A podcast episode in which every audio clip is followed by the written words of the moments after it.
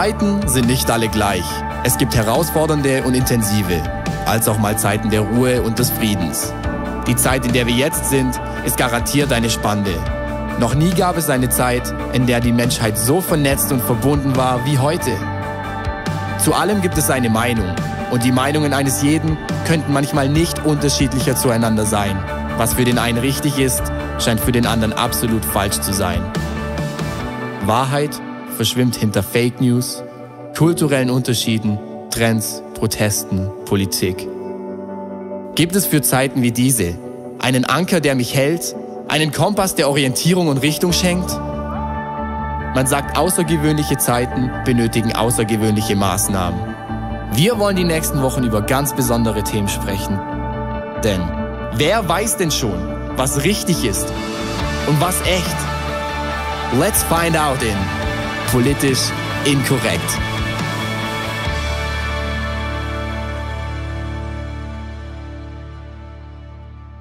Wir starten heute in unsere Serie politisch inkorrekt. Und äh, das ist natürlich sehr, sehr spannend. Jetzt gibt es wahrscheinlich die zwei Hauptlager. Das eine Lager sagt, ja, endlich, endlich mal Raum über die Politik herzuziehen, über die Gesellschaft herzuziehen, über Verschwörungstheorien mal endlich mal Raum zu geben. Endlich wird das alles mal beim Namen benannt. Endlich wird mal gesagt, was alles Kacke ist. Und dann gibt es vielleicht das andere Lager, die äh, haben halt nicht mal eingeschalten. Ja, die werden dann jetzt im Nachhinein wahrscheinlich erst die Predigt anhören, weil sie dann doch mitkriegen, so schlimm war es jetzt gar nicht. Und, äh, oder ja, eben die jetzt schon sagen, oh, jetzt muss ich David definitiv entfolgen, jetzt suche ich mir eine andere Kirche und so weiter. Und ich muss beide Lager enttäuschen. Es geht nicht darum, irgendwelche Extreme hervorzuheben. Und es geht nicht darum, jetzt irgendwie dies oder das ähm, zu promoten, weil es ist wichtig, wir sind nach wie vor eine Kirche, wir sind keine Partei. Ja? Ganz häufig, und leider haben wir das in der Geschichte sehr, sehr viel gehabt, dass Kirche und Partei ähm, verbunden sind. In den USA sehen wir jetzt noch viel mehr, dass Kirche und, und äh, Partei, sage ich mal, ähm, eng verbunden sind. Und ich bin froh darum, dass es eigentlich in Deutschland nicht so der Fall ist, auf der anderen Seite ist es aber auch wichtig, dass Kirche sich in Politik und in gesellschaftlichem Geschehen engagiert. Ja, und dass wir da auch wirklich eine, eine Blick haben, eine Sicht haben dafür, dass wir wirklich ganz konkret auch gebaut werden in unserer ähm, Mündigkeit. Und mein Anliegen heute hinter dieser Predigt und noch hinter dieser ganzen Serie ist, als Kirche sind wir nicht gegen etwas, wir sind für etwas. Christen werden ganz häufig in Verbindung gebracht mit, die sind dagegen, da dagegen, da dagegen, hier dagegen, Homosexualität dagegen, dann das dagegen, dann hier was dagegen, dann äh, muss man dies und so denken, dann muss man, äh, dann sind die gegen äh, Sex vor der Ehe, dann sind sie gegen ähm, alle möglichen Themen, ja. Und ich denke, so schade, weil so ist es einfach nicht. Christen sind für etwas. Und aus dem für etwas entsteht immer ein, ein Verhalten aus diesem für etwas entsteht immer eine Überzeugung, also es hat nichts mit zu tun, dass ich jetzt gegen etwas sein muss, sondern vielmehr, ich bin für etwas und das halten wir hervor. Die Serie heißt politisch inkorrekt, weil Political Correctness ist äh, so ein Ding, das natürlich ein, ein sehr großes Thema ist, ähm, überall. Ja? Es gibt viele Dinge, die sollen nicht gehört werden, die sollen nicht gesagt werden. Es gab schon immer ähm, eine Political Correctness, sage ich mal. Es gab immer Meinungen und Strömungen, die waren gesellschaftlich akzeptiert. Über Jahrhunderte war das die Kirche. Ja? Und jetzt ist einfach die Zeit, wo das halt nicht mehr die Kirche ist, sondern andere Strömungen, andere Ideologien und so weiter. Das ist das gesellschaftlich akzeptiert ist. Und alles, was aus dem herausfällt, ähm, ist dann häufig nicht so gern gesehen, nicht so gern gehört, nicht so gern gewollt. Was ich aber sehe, Jesus war politisch inkorrekt. Jesus war politisch inkorrekt. Ja, Jesus hatte nicht so diesen Peace-Sticker auf seinem Esel, ja, sondern Jesus wurde umgebracht, weil er politisch inkorrekt war. Weil er für Meinungen aufgestanden ist, weil er Dinge getan hat, die gesellschaftlich nicht akzeptiert waren. Er hat plötzlich angefangen, am Sabbat zu heilen, obwohl es die religiösen Führer nicht wollten. Er hat angefangen, ein Königreich Gottes zu predigen, wo dann der König selbst Angst hatte. Und so weiter. Es sind verschiedene Themen. Jesus ist für Dinge aufgestanden. Er ist nicht gegen Dinge, er ist für Dinge aufgestanden und darum wurde er sogar umgebracht. Das heißt, wir dürfen auch von Jesus lernen, für Dinge aufzustehen, für die auch Gott steht. Und ich sehe, es ist wichtig, dass wir uns als Kirche nicht raushalten aus allen Dingen. Über Jahrzehnte hat sich jetzt die Kirche rausgehalten vor lauter, oh, die Kirche und Staat sollen unbedingt getrennt sein, haben Christen angefangen, sich rauszuhalten aus politischen, gesellschaftlichen Geschehen. Und darum stehen wir heute da, wo wir sind. Als Christen, soll, ich dir was sagen? Ein Staat ist immer der Spiegel der Kirche. Der Staat und das gesellschaftliche Geschehen ist immer ein Spiegel von der Kirche. Welche Rolle hat die Kirche eingenommen? Und Kirche meine ich nicht ein religiöses System, sondern Christen. Welche Rolle haben Christen eingenommen? Sind Christen in die Medien gegangen? Sind Christen in der Politik? Sind Christen in irgendwelchen äh, Ausbildungsstätten? Sind, sind Christen Professoren? Ganz häufig nicht. Häufig halten wir Christen so flach, dass wir ihnen sagen, oh, schau, eigentlich das Maximale deine Berufung ist, sonntags mitzuarbeiten. So, ja? Aber dass wir mal Leuten auch sagen, hey, schau, Gott hat eine Berufung dir gegeben. Soll ich dir was sagen? Wenn, wenn die Gesellschaft, wenn, wenn Menschen schon allgemein so viele Dinge machen können, so viel herrschen können in Wirtschaft, im Business, Unternehmen führen können, ey, wenn noch der Gottfaktor dazu kommt, dann haben wir noch eine viel krassere Möglichkeit, Dinge zu bewegen. Das heißt, dass wir als Christen uns auch trauen, in Positionen, in Dinge, in Politik, in die Medien hineinzugehen und uns nicht fernzuhalten davon. Extrem wichtig. Und dann dort nicht ein Wischiwaschi werden, sondern nach wie vor eine Klarheit zu haben. Ein Satz, der mich sehr bewegt hat, auch für diese ganze Serie, ist der Satz von Martin Luther. Hier, hier stehe ich, ich kann nicht anders. Hier stehe ich und ich kann nicht anders. Und dieser Satz, der hat eigentlich die, die Christenheit revolutioniert. Dass er gesagt hat, schau, hier stehe ich, ich kann nicht anders. Ich kann nicht anders, als dafür aufzustehen. Ich kann nicht anders, als, diese, als, als wirklich für diese Meinung auch zu stehen. Und ich möchte jetzt mal ähm, wirklich reingehen ins Thema. Und zwar mein Thema heute ist Systemfehler. Systemfehler. Ja, und zwar denkst du vielleicht auch, oh, okay, welches System hat jetzt einen Fehler? Und ich möchte da gar nicht in erster Linie, welches System hat einen Fehler, sondern vielmehr, ein Systemfehler ist im Endeffekt immer, dass ein unterschiedliches System da ist. Als Beispiel, wenn ich jetzt Apple und äh, Windows habe und ich versuche dann irgendwie die Programme aufeinander zu spielen. Das funktioniert nicht so ganz, weil es das falsche System ist. Ja? Das heißt, da ist irgendwie ein Systemfehler. Das Problem ist nicht das Programm, das Problem ist das System. Und das, und, und, und das ist eigentlich, wo wir die Problematik heutzutage haben, ist eigentlich ein Systemfehler.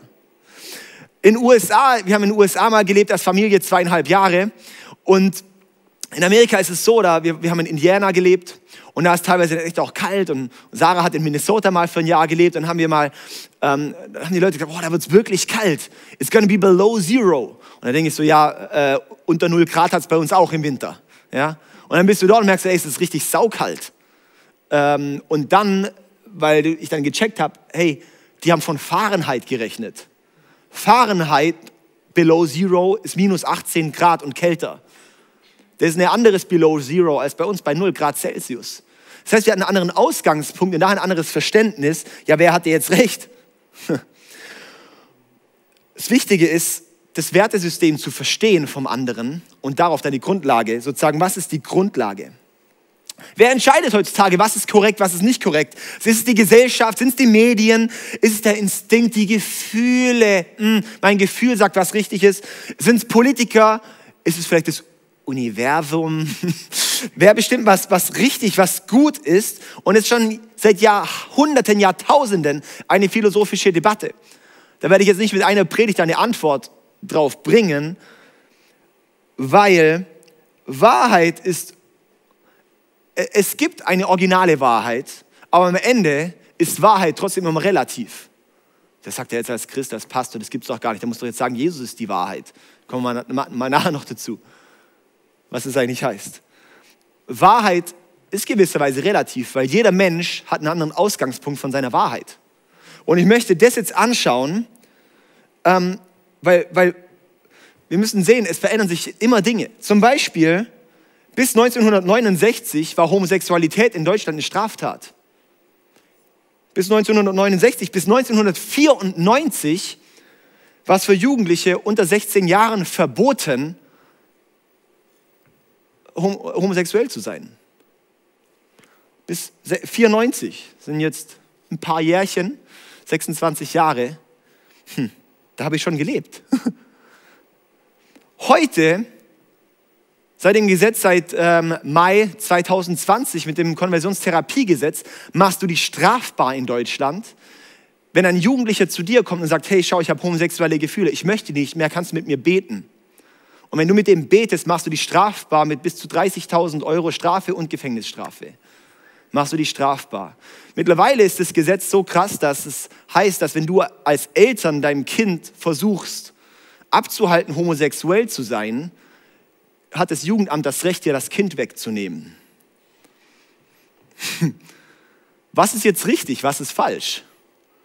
Vor 26 Jahren war noch dieses Wertesystem, heute ist dieses Wertesystem. Was ist richtig, was ist falsch?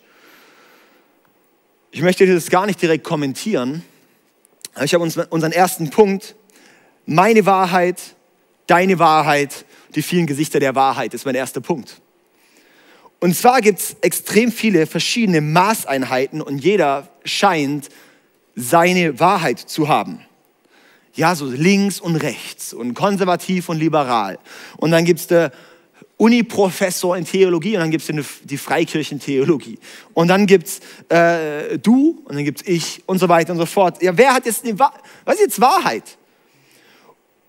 Und es gibt diesen schönen Satz, der heißt, man darf die Wahrheit nie mit der Wahrheit verwechseln.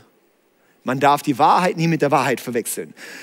Und daher sehe ich, es ist nicht, wir müssen eine andere Frage stellen. Wir müssen nicht die Frage stellen nach der Wahrheit, sondern vielmehr die richtige Frage ist, was ist die Idee hinter der sogenannten Wahrheit? Was ist die Idee hinter der sogenannten Wahrheit? So, jetzt waren wir ein bisschen philosophisch unterwegs, jetzt wird es gleich noch philosophischer. Was ist die Idee hinter der Wahrheit? Was ist die Grundlage hinter der Wahrheit von der Person? Das ist wichtig. Und darum habe ich jetzt hier, ähm, ich bin ja der äh, krasseste kreative Prediger, ich habe ja immer brutal viel kreative Veranschaulichungen. Nicht. Und, ähm, und, und ich habe uns hier folgendes, weil eigentlich alles, alles, alles fängt erstmal an mit einer Idee. Alles fängt an mit einer Idee. Und das ist eigentlich der Punkt. Alles fängt an mit einer Idee. Es baut jemand ein Haus, das fängt an mit der Idee im Kopf. iPhone war erst die Idee im Kopf von Steve Jobs. Dann Kleidung, Schuhe und so weiter. Ist immer erst, die Idee ist da, und dann wird sie erst verwirklicht. Aus einer Idee entsteht eine Überzeugung.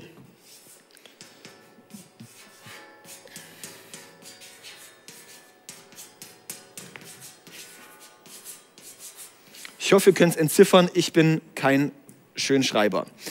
Aus jeder Überzeugung, weil dann ist, hat jemand eine Idee. Aus dieser Idee heraus entsteht eine Überzeugung und aus dieser Überzeugung heraus entsteht ein Glaubenssystem.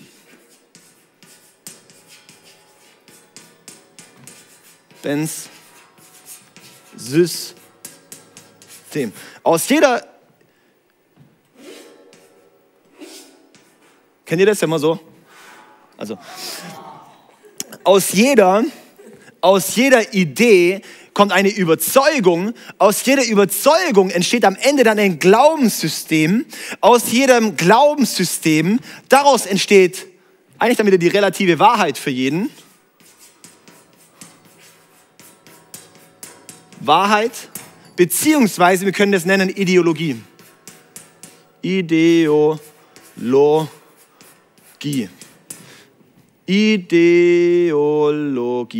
Genau. Und zwar, Ideologie kommt von Idee. Da ist eine Idee, diese Idee wird zu einer Überzeugung, zu einem Glaubenssystem und aus diesem Glaubenssystem heraus dann entsteht eine Ideologie. Und das ist die, die das ist dieser Punkt und aus dieser Ideologie heraus, dort entsteht dann ein Lebensstil.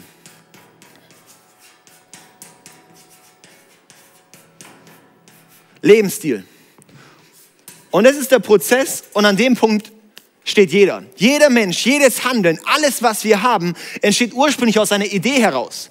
Und dann kommt eine Überzeugung daraus, dann ein Glaubenssystem, dann kommt da deine Wahrheit, deine Ideologie und daraus kommt ein Lebensstil. Das ist sehr, sehr wichtig, dass wir das jetzt hier verstehen. Zum Beispiel, wir sind beim Thema, äh, ich werde in zwei Wochen über das Thema Ehe, sexuelle Orientierung und so weiter äh, ausführen, aber ich möchte hier ganz kurz abholen. Und zwar, wenn wir zum Beispiel gehen, aktuell ist ja das Thema gleichgeschlechtliche Ehe. Ja, gleichgeschlechtliche Ehe ist ein äh, großes Thema. Und ähm, die Sache ist die, ich möchte gar nicht kommentieren jetzt, gut oder schlecht oder was auch immer. Die Sache ist nur die, Ehe, Ehe, wir gehen mal an, den, an die Wurzel von Ehe. Die ursprüngliche Idee von Ehe stammt aus der Bibel. Aus der Bibel, ganz am Anfang der Bibel, wo Gott gesagt hat, er schuf Mann und Frau. Und was hat Gott ihnen gesagt? Liebt euch.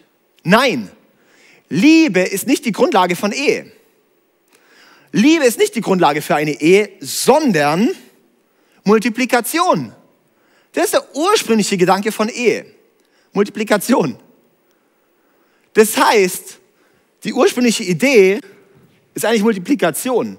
Das heißt, daraus kommt Ehe, kann nur, es kann nur eine Ehe genannt werden, wenn es eine Multiplikation auch gibt. Dann hat sich leider die Kirche, ist dann gekippt, weil sie dann gesagt haben, schau, du darfst nicht verhüten, du darfst nicht dies und das, ja, weil es geht ja nur um Multiplikation. Das stimmt auch nicht. Aber der Grundgedanke, die Grundidee war ursprünglich Multiplikation und Liebe und das Ganze ist dann auch ein Teil davon. Wenn du jetzt sagst, okay, jetzt schaue ich mal gleichgeschlechtliche Ehe an. Ehe, wenn der Grundgedanke Multiplikation ist, dann kann es nicht gleichgeschlechtlich sein, weil da keine Multiplikation stattfinden kann. Du kannst es gleichgeschlechtliche Partnerschaft und so weiter nennen, aber nicht gleichgeschlechtliche Ehe. Wenn wir zur Grundidee zurückkommen. Wenn gleichgeschlechtliche Ehe sagt, okay, Grundlage ist Liebe, Dabei ist eigentlich nicht Liebe, sondern Lust. Dann kommt daraus auch ein bestimmter Lebensstil, noch gewisse Werte, Überzeugung, gewisse Ideologie, bestimmtes System. Ja? Also die Ideologie ist eigentlich die Schablone für uns, für Entscheidungsfindungen. Ich bewege mich gerade ein bisschen theoretisch, weil ich glaube, es ist wichtig, dass wir erstmal das ganze Konstrukt verstehen, bevor ähm, wir wirklich auch ganz konkret praktisch werden es gibt verschiedene Ideen, daraus entstehen verschiedene Wahrheiten für Leute, daraus entsteht verschiedenes Handeln daraus kommt eine verschiedene Rechtfertigung. Eine Ideologie, die ursprüngliche Idee führt dann zu einer Ideologie und ist die Schablone für Entscheidungsfindungen für uns. Diese Ideologie bei Leuten, die prägt, dass ein Polizist acht Minuten lang sein Knie auf einen schwarzen Mitbürger auf seinen Hals drückt, dass er stirbt. Ist alles eine Ideologie, die ursprünglich aus dem alten griechischen Denken herauskommt. Das alte griechische Denken war, es gibt eine, eine hochwertigere Rasse und es gibt eine minderwertigere Rasse. Es entsteht alles aus einer Ideologie, aus Gedanken, aus einer ursprünglichen Idee heraus, das zu einer Überzeugung geführt hat, das zu einem Glaubenssystem kam und daraus eine Ideologie ist und darum ist folgendes Handeln entstanden. Ideologie führt dazu, dass zum Beispiel im Staat New York abgetrieben werden kann bis einen Tag vor der Geburt. Und dass unser linker grüner Flügel in Deutschland auch bringen möchte. Alles Ideologie. Es geht nicht darum, das zu bewerten. Es geht darum zu verstehen, weil wir können diese Meinungen nicht wegreden. Die Leute haben ihre Gründe dafür. Der Punkt ist, was ist die Idee dahinter? Was ist der Ursprung der Idee? Was ist der Ursprung für ihre Wahrheit? Ideologie ist am Ende der Punkt, dass Kirchen leider, leider, leider über Jahrhunderte, Jahrtausende Homosexuelle so abgelehnt haben, dass sich Homosexuelle und Transgenders sowas von abgelehnt fühlen in einer Kirche.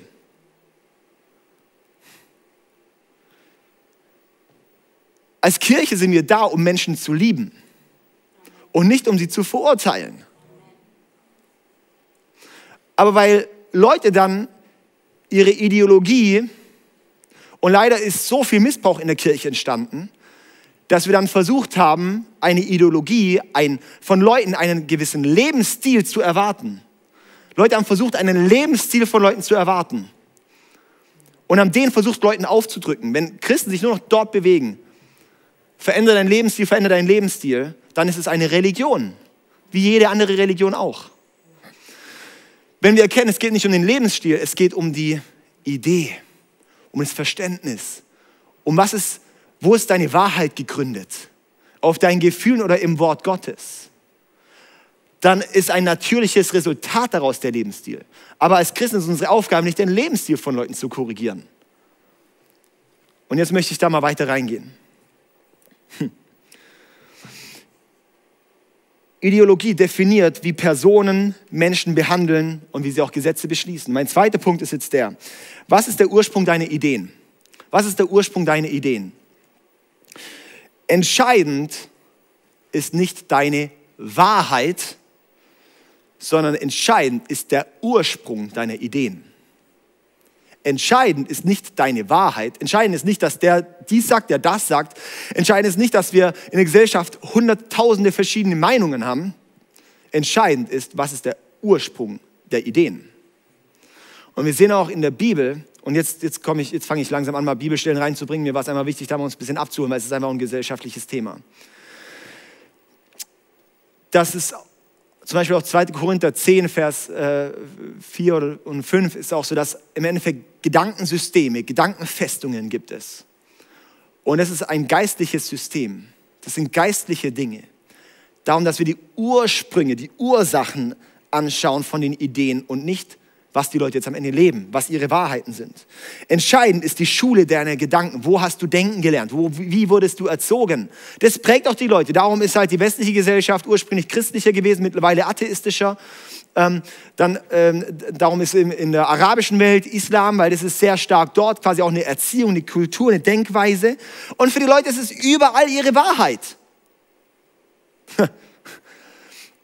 In Römer 10, Vers 17 heißt es, und doch kommt der Glaube durch das Hören dieser Botschaft.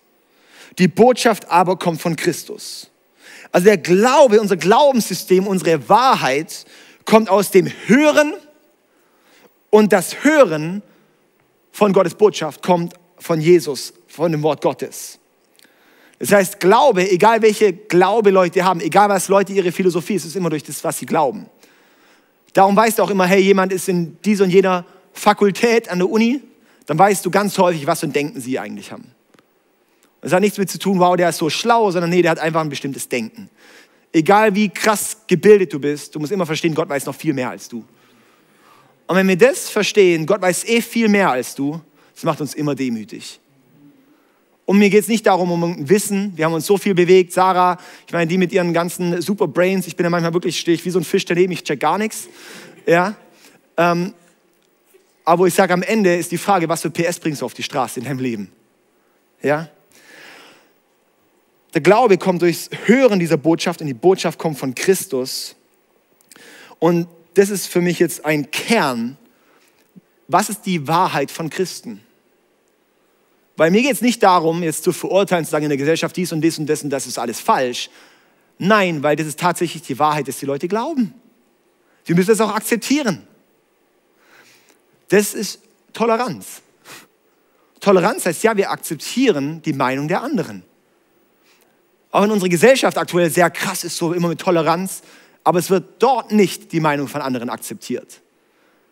Ja, dann Leute sagen Leute, wow David, du kannst so leicht reden über Diskriminierung und so weiter wo ich sage, äh, ja, also ich meine, ich bin Christ, da bist du der Loser auf jeder Party. Also sorry, also, also wo ich sage, als Christ wirst du diskriminiert wie ein Trottel. Du kommst irgendwo hin, bist erstmal der Loser, dann lernen dich die Leute kennen, merken, wow, so dumm ist der ja gar nicht. Wow, warum passt dem sein Leben plötzlich überein? Ich finde es so geil zurückzuschauen. Ich habe jetzt vor zehn Jahren Abi gemacht. Damals so alle, ja, du mit deinen Werten, du mit deinem dies und das. Heute kriege ich ständig Nachrichten von Leuten, die sagen, oh David, ich sehe so dein Leben an. Ich sehe, du hast jetzt Kinder. Ich sehe, du bist verheiratet. Ja, ich habe jetzt halt schon Nummer XY befreundet gewesen. Äh, nach wie vor noch nichts bei weitem in Sicht von irgendwie Partnern. Wo ich sage, ja, göttliche Prinzipien führen auch immer zu göttlichen Resultaten. Ja? Also, und als Christen, unsere Idee, wenn wir wieder hier zurückkommen, uns geht es nicht um den Lebensstil in erster Linie, uns geht es um die Idee. Woher holen wir als Christen unsere Ideen? Aus dem Wort Gottes. Unsere Idee, unsere Grundlage, unser Grunddenken stammt aus dem Wort Gottes. Das hier. Die Bibel. Das ist das Wort Gottes. Das Wort Gottes, die Bibel, ist nicht ein Geschichtsbuch, es ist die Gebrauchsanweisung von Gott für uns Menschen. Die Bibel, und das Geile ist, ist eine, eine lebendige Gebrauchsanweisung, weil die bis heute nach wie vor hochrelevant ist. Das heißt, daraus holen wir als Christen die Grundlage für unser Leben. Daraus ist die Grundlage für meine Ideen. Die Bibel ist die Darstellung von Gottes Ideen. Die Bibel ist die Darstellung von Gottes Ideen. Die Bibel ist wie eine Schatzkammer von lauter Ideen von Gott. Und wenn wir nach, anhand von denen leben, kommt dann am Ende auch die Überzeugung, daraus kommt ein Glaubenssystem, daraus wird mein Glaube geprägt, daraus kommt dann auch meine Wahrheit und daraus entsteht dann auch ein Lebensstil. Das heißt, die Frage ist nicht, verändere deinen Lebensstil, sondern die Frage ist, gründe dein Leben auf dem Wort Gottes. Setz das als ersten Standard und nicht diesen Mix von meine Gefühle und die Gesellschaft sagt aber und dies und das und das ist jetzt natürlich hochgradig politisch inkorrekt. Weil wenn wir das jetzt sagen, das bedeutet, das sind wirklich Standards, wo unsere Gesellschaft extrem dagegen steht. Aber wenn wir eine wirklich so tolerante Gesellschaft haben, dann werden uns Menschen auch tolerieren. Es ist leider nicht mehr so, aber trotzdem ist es wichtig. Ich werde in zwei Wochen noch darauf eingehen, auch wie wir, was auch äh, Aufgabe vom Staat ist und wie wir uns dort auch einbringen im Staat. Also, ich sehe dann aber, zum Beispiel gibt es verschiedene Theologie. Ja, Theologie, das ist dann Lehre, die quasi Theo, Gott, Logie, das Wort, sozusagen die Lehre über Gott. Ganz häufig stellen die Menschen dann wirklich die Lehre über Gott. Theologie ist die Lehre über Gott. Leider ist es genau so häufig, dass Leute dann ihre Lehre über Gott stellen. Es gibt nämlich einen Haufen Theologie, und die habe ich selber im Studium kennengelernt, habe ich selber viel in Heidelberg kennengelernt, dass Leute, die studieren Theologie, weil sie interessiert sind an der Historie der Bibel. Und da gibt es teilweise Professoren, die glauben nicht mal an Jesus. Sie gehen in die äh, Großteil der Rallye-Lehre, apropos, glauben nicht mal an Jesus. Sie denken, dass es ihn gab, aber das Wort Gottes ist keine Grundlage. Es gibt so diesen Spruch unter Theologen, wo es so nur das, äh, das Cover ist und das Inhaltsverzeichnis und sagt, das ist die Bibel, die die Theologie uns noch übrig gelassen hat. Das heißt, glaub nicht jeden Scheiß, den du im Internet anhörst. Podcast und so weiter. Hunderte, hunderttausende Klicks. Und der die ganzen biblischen Wahrheit verwässert durch den evangelikalen Deckmantel. Und ich sage, das ist hochgradig gefährlich, was dort passiert. Wie viel Verwirrung, wie viel Unklarheit dort reinkommt. Das ist, das ist einfach die liberale Strömung. Ich sage so, das ist wie der Wolf im Schafspelz. Und es ist wichtig, dass wir dort auch aufpassen. Dass wir sagen, für mich ist ein Grundprinzip eben, die Theologie kann sagen, okay, mein Grundprinzip ist, ich möchte schauen, ob es wissenschaftlich ist. Weil wissenschaftlich bedeutet, ich kürze erstmal alles raus, was übernatürlich ist und es ist erstmal nicht wahr. Und nur wenn ich es beweisen kann, dass es doch wahr sein könnte, dann bleibt es drin. Das ist die Grundlage der historisch-kritischen Methode, das ist die Theologie, die unsere Landeskirchenpfarrer und die unsere Rallye-Lehrer lernen. Sozusagen nur wenn du es beweisen kannst, dann bleibt es drin. Okay? Wenn du so an die Bibel gehst, dann ist es einfach blöd, weil es ein übernatürliches Wirken Gottes ist. Das kannst du nicht beweisen. Und ich sage, die Bibel ist das Wort Gottes. Es heißt, es ist Wort und Geist, es ist Leben und Geist. Das bedeutet, wenn Gott so krasse Wunder tun konnte und kann, wie wir bis heute sehen, dann werde ich doch mal glauben, dass mein Gott so souverän ist, dass die Bibel, die er uns gibt, genau das ist, was er haben möchte, dass wir sie haben. Das heißt, dass die Bibel nicht ein Nice-to-have-Ding ist, wo halt ein paar gute Gedanken drin sind und ich fische mir einfach ein bisschen raus und schaue, oh, passt es aber? Nee, sondern genauso, wie sie uns heute vorliegt, ist so, wie es Gott gewollt hat. Es kann sein, dass ein paar Seiten verloren gegangen sind. Es kann sein, dass da ein paar, an, äh, äh, wie auch immer, ein paar Fragmente verloren gegangen sind, um vielleicht eine, irgendeine Ergänzung reinkam. Aber am Ende wird unser souveräner Gott genau das haben, was er wollte, dass wir sie haben. Wenn er wusste, hey, auf das, wo ich meine Kirche baue, über 2000 Jahre und länger, ist abhängig von dem, was da drin steht, dann wird unser Gott auch nicht so dumm sein und da nicht mitwirken. Ja? Also, das ganz kurz. Das heißt, ist die Bibel eine Autorität bei uns oder nicht? Okay, so, jetzt kommt mich ungefähr, jetzt bin ich ungefähr bei der Hälfte. Also, nee, nee, nee, nee, ich, ich baller noch durch. Also, das, also das Wort Gottes ist unsere Grundlage. Das Wort Gottes ist, die, ist Gottes Idee. Und darauf, wenn wir darauf unsere Ideen aufbauen, dann kommt daraus ein Leben, das sich Gott auch gedacht hat. Das ist dann nämlich das nach der Anleitung vom Designer. Dann, Jesus ist Gottes Idee in einem Körper. Im Johannes 1 heißt es, dass, dass Jesus, das Wort, wurde Fleisch. Gottes Wort kam in einen Körper. Das ist sehr krass. Das heißt, Jesus ist Gottes Wort, Gottes Idee in einem Körper. Das heißt, Jesus ist die Quelle für göttliche Ideen. Jetzt ist ja der Punkt, jetzt sagen eben, wenn wir beim Thema Wahrheit sind, sagen die ganzen christlichen Dödel, sagen immer, Jesus ist die Wahrheit. Und hört sich mega fromm an und dann denkst du im nächsten Moment, was heißt denn das? Was, was sagen die da eigentlich? Das checkt doch keiner. Ey, wir müssen uns auch überlegen, was wir da reden, oder? Jesus ist die Wahrheit, so, ja, Jesus ist die Wahrheit. Was heißt es? Jesus hat in Johannes 14, Vers 6 gesagt, ich bin der Weg, die Wahrheit und das Leben. Niemand kommt zum Vater außer durch mich. Ich bin der Weg, die Wahrheit und das Leben. Niemand kommt zum Vater außer durch mich. Ganz korrekt kannst du es vielleicht so sehen. Jesus ist der Weg zu der Wahrheit, die das Leben gibt, denn er ist der Designer vom echten Leben und von der echten Wahrheit. Sagen, Jesus ist wie der Weg in die wirkliche Wahrheit, die dieses überfließende Leben gibt, das eigentliche Leben gibt. Mit so vielen Menschen, die nicht mit Gott laufen, rede ich und die sagen so, hey, irgendwie ist das alles in dem Leben? Und ich sage, ja, das Leben mit Gott, das ist dann alles. Und es ist einfach krass, das Leben, diese Fülle, die du mit Gott haben kannst. Es heißt, ja, Jesus ist der Weg in diese Wahrheit.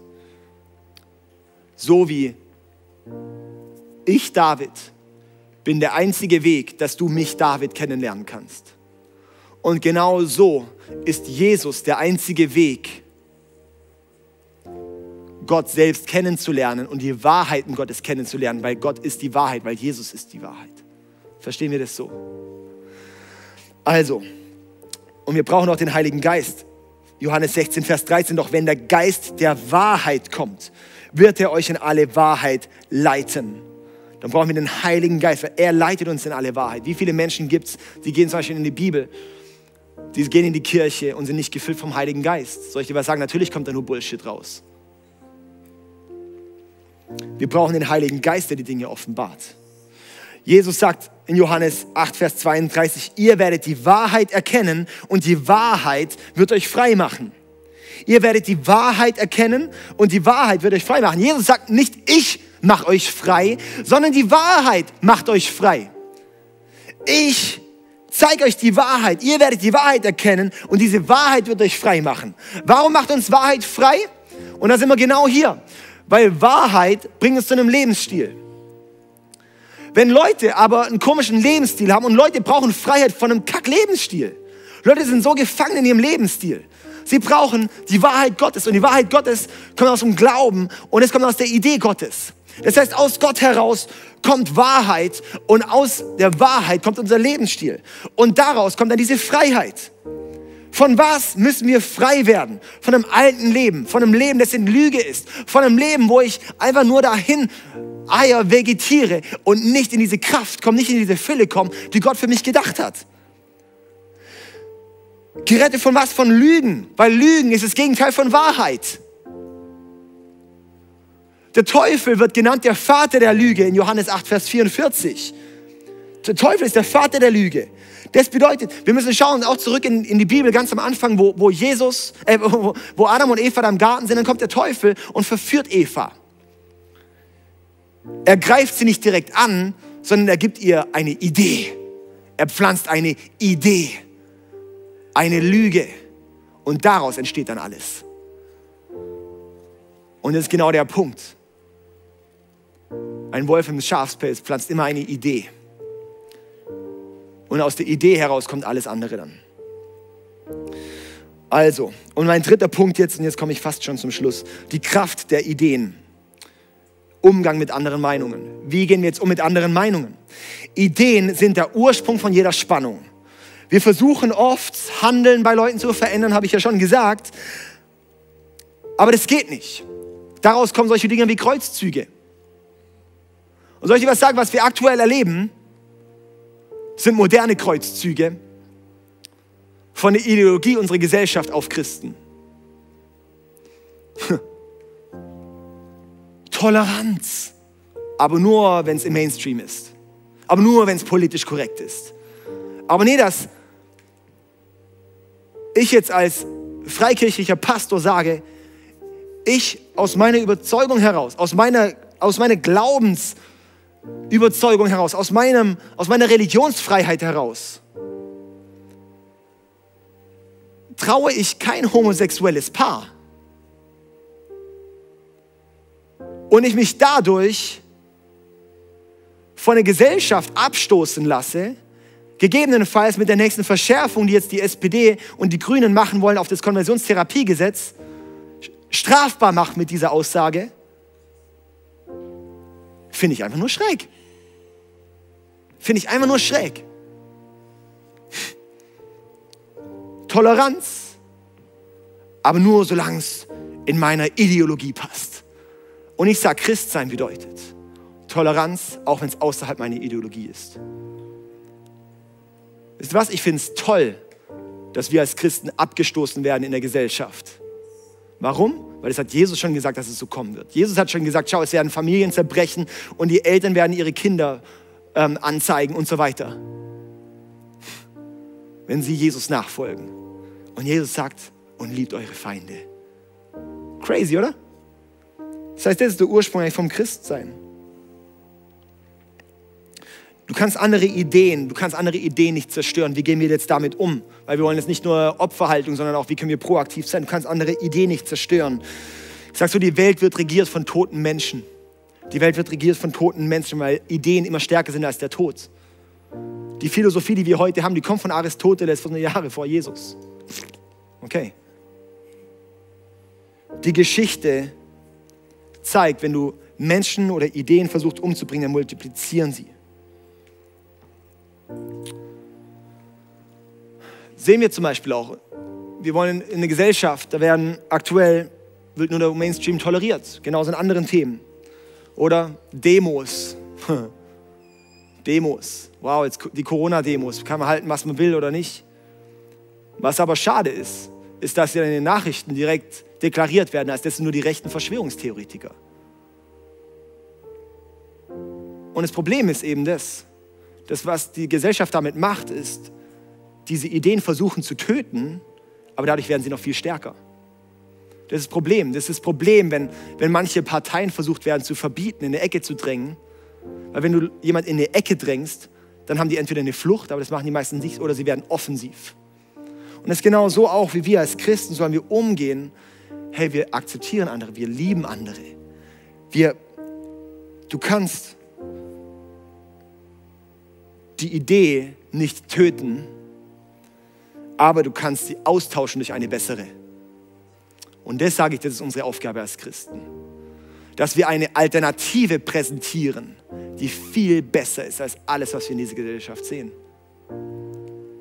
Wisst ihr, was das Problem ist? Da gibt es Christen, die stehen auf und sagen, oh, was, was geht da, ey, wie sollen da hier Homo und so weiter, voll der Kack und so, ja. Ähm, das Problem ist, leider hat es auch an die 50 Prozent der christlichen Ehen, die geschieden werden. Leider haben viele Christen keinen Bock auf ihre Kinder. Soll ich dir was sagen? Wenn die Gesellschaft keine Alternative sieht, dass es irgendwie stark sein kann, dass es starke Ehen gibt, dass, dass Ehe kein altes Konstrukt ist, sondern ein Konstrukt, das Zukunft hat, das die Zelle der Gesellschaft ist. Wenn nicht mal die Christen das vorleben können, dann weiß ich auch nicht, ey. Wenn Christen nicht mal ihren Kackarsch hochkriegen, um mal in eine Eheberatung zu gehen und in eine Familienberatung zu gehen, um in ihre Ehe zu investieren, dass die nicht kaputt geht. Ey, du musst nicht immer gleich auf die Straße gehen, geh lieber mal zu einem Berater. Investier lieber mal Zeit in deine Ehe. Fang lieber mal an, mit deinem Partner zusammen zu, zu sein. Fang lieber mal an, dein Kack-Fernsehen auszumachen und mal mit deinem Partner mal wieder essen zu gehen. Nicht nur deine Selbstsucht, sondern auch mal in deine Kinder zu investieren. So kannst du da anfangen. Oh my goodness, ey. Hey, lebe eine bessere Alternative vor. lebe eine bessere Alternative vor. Fang nicht an, das andere zu verurteilen, sondern fang an, eine bessere Alternative vorzuleben.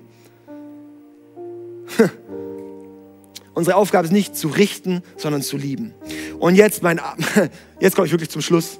Ich schon seit einer halben Stunde sage. Und zwar der, der erste Satz von Jesus seinem öffentlichen Wirken. Der erste Satz von Jesus seinem öffentlichen Wirken war in Matthäus 4, Vers 17. Da hieß es, kehrt um, denn nahe gekommen ist das Himmelreich.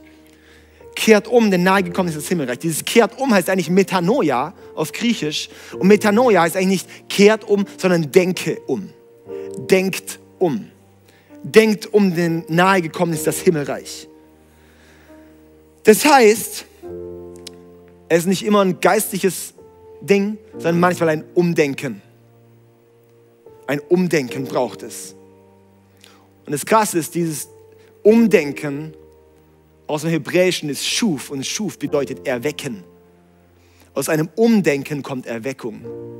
Und darum, dass wir als Christen und dass wenn du Jesus nicht kennst, dann braucht es ein Umdenken. Ein Umdenken dahin, dass Gottes Idee meine dass, dass Gottes Idee die Idee ist, auf der ich aufbaue. Und nicht meine Idee die Idee ist, auf der ich aufbaue. Du bist, was du denkst. Ja, du bist genau das, was du denkst. Jeder Fehler, jedes Ding fängt mit einem Gedanken an. Das heißt, du veränderst dich nur, wenn deine Gedanken, wenn deine Ideen sich verändern. Und darum in Epheser 4, Vers 23 heißt es, lasst euch stattdessen einen neuen Geist und ein verändertes Denken geben. Das brauchen wir, um in dieses neue Leben, das, was Jesus für uns vorbereitet hat, einzusteigen. Lasst euch stattdessen einen neuen Geist und ein verändertes Denken geben. Wir brauchen den Heiligen Geist, wir brauchen Gottes Wahrheit als unsere Wahrheit. Und das ist ein Schlüssel, wie wir diesem Systemfehler begegnen. Wir fangen nicht an zu verurteilen, wir fangen an zu lieben und wir fangen an, eine positive Alternative vorzuleben. Ja? Und darum möchte ich dich zum Abschluss fragen, möchtest du Gott zu deinem Maßstab machen? Göttliche Ideen und göttliche Prinzipien bringen göttliche Resultate. Es gibt so diese Genteste, die mittlerweile überall gemacht werden. Oder Leute, ja, ich bin 40% Deutsch und 20% Franzose und 15% äh, von hier und da und dann noch hier was Prozent drin und so. Und ganz häufig ist so unsere, unsere, unsere Glaubensgenetik. Ich nehme so 20% aus der Bibel, 30% Gefühle, 40% meine Prägung. Aber heute ist der Punkt, wo ich sage, ich lasse mein Denken verändern. Mein Denken ist auf Gottes Wort gegründet, auf Gottes Ideen gegründet. Heute setze ich Gott als meinen Standard heute setze ich Gott als mein Standard. Und ich erlebe, was es bedeutet, in göttlichen Prinzipien zu laufen. Okay, ich möchte mit uns jetzt beten. Und ich möchte dich einladen, einfach auch wirklich auch, auch Jesus dein Leben hinzugeben. Und wenn du Jesus nicht kennst, aber merkst, hey, vielleicht wäre es wirklich dran, dass du Jesus dein Leben hingibst. Soll ich dir was sagen? Jesus ist für deine Fehler ans Kreuz gegangen. Er hat sein, mit seinem Leben bezahlt dafür, dass du ein neues Leben kriegen kannst. Und es ist einfach so stark, das zu wissen, dass Gott so einen guten Plan hat und dass Gott dir dieses neue Leben geben möchte. Er möchte dir einen neuen Geist geben, er möchte dir ein neues Denken geben. Die Frage ist nur, möchtest du? Was es braucht, ist dein Leben hinzugeben, zu sagen, ja Jesus, ich bitte um Vergebung meiner Fehler. Ich gebe dir mein, meine ganzen Dinge, mein ganzes System gebe ich dir hin, Gott, und präg du mich neu. Erfülle du mich mit deinem Heiligen Geist. Mein Leben soll dir gehören. Ich möchte dir nachfolgen. Und das kannst du einfach, einfach das beten, das zu Gott formulieren. Und ich möchte dich einladen, das wirklich auch dann Gott hinzugeben. Ja. Okay, ich möchte jetzt mit uns beten. Jesus, ich danke dir so vielmals für deine Gegenwart. Ich danke dir, dass du da bist. Ich danke dir für deine Wahrheiten, die du bringst. Ich danke dir für die, die, die wirklich Kraft, die du freisetzt jetzt bei jedem Einzelnen, Herr. Ich bete, dass wir wirklich auch in eine Zeit reingehen, wo wir Alternative vorleben, Herr. Wo wir in unsere Beziehung investieren. Wo wir in unsere Beziehung mit dir investieren. Wo wir dich als unseren Standard setzen. Oh Herr, danke dir, dass wir nochmal auch in der Zeit, wo so viel so viel, unter, so, so viel entgegen eigentlich von christlichen Überzeugungen steht, will ich, dass wir umso mehr lieben können. Herr, ich danke dir für deine Gegenwart.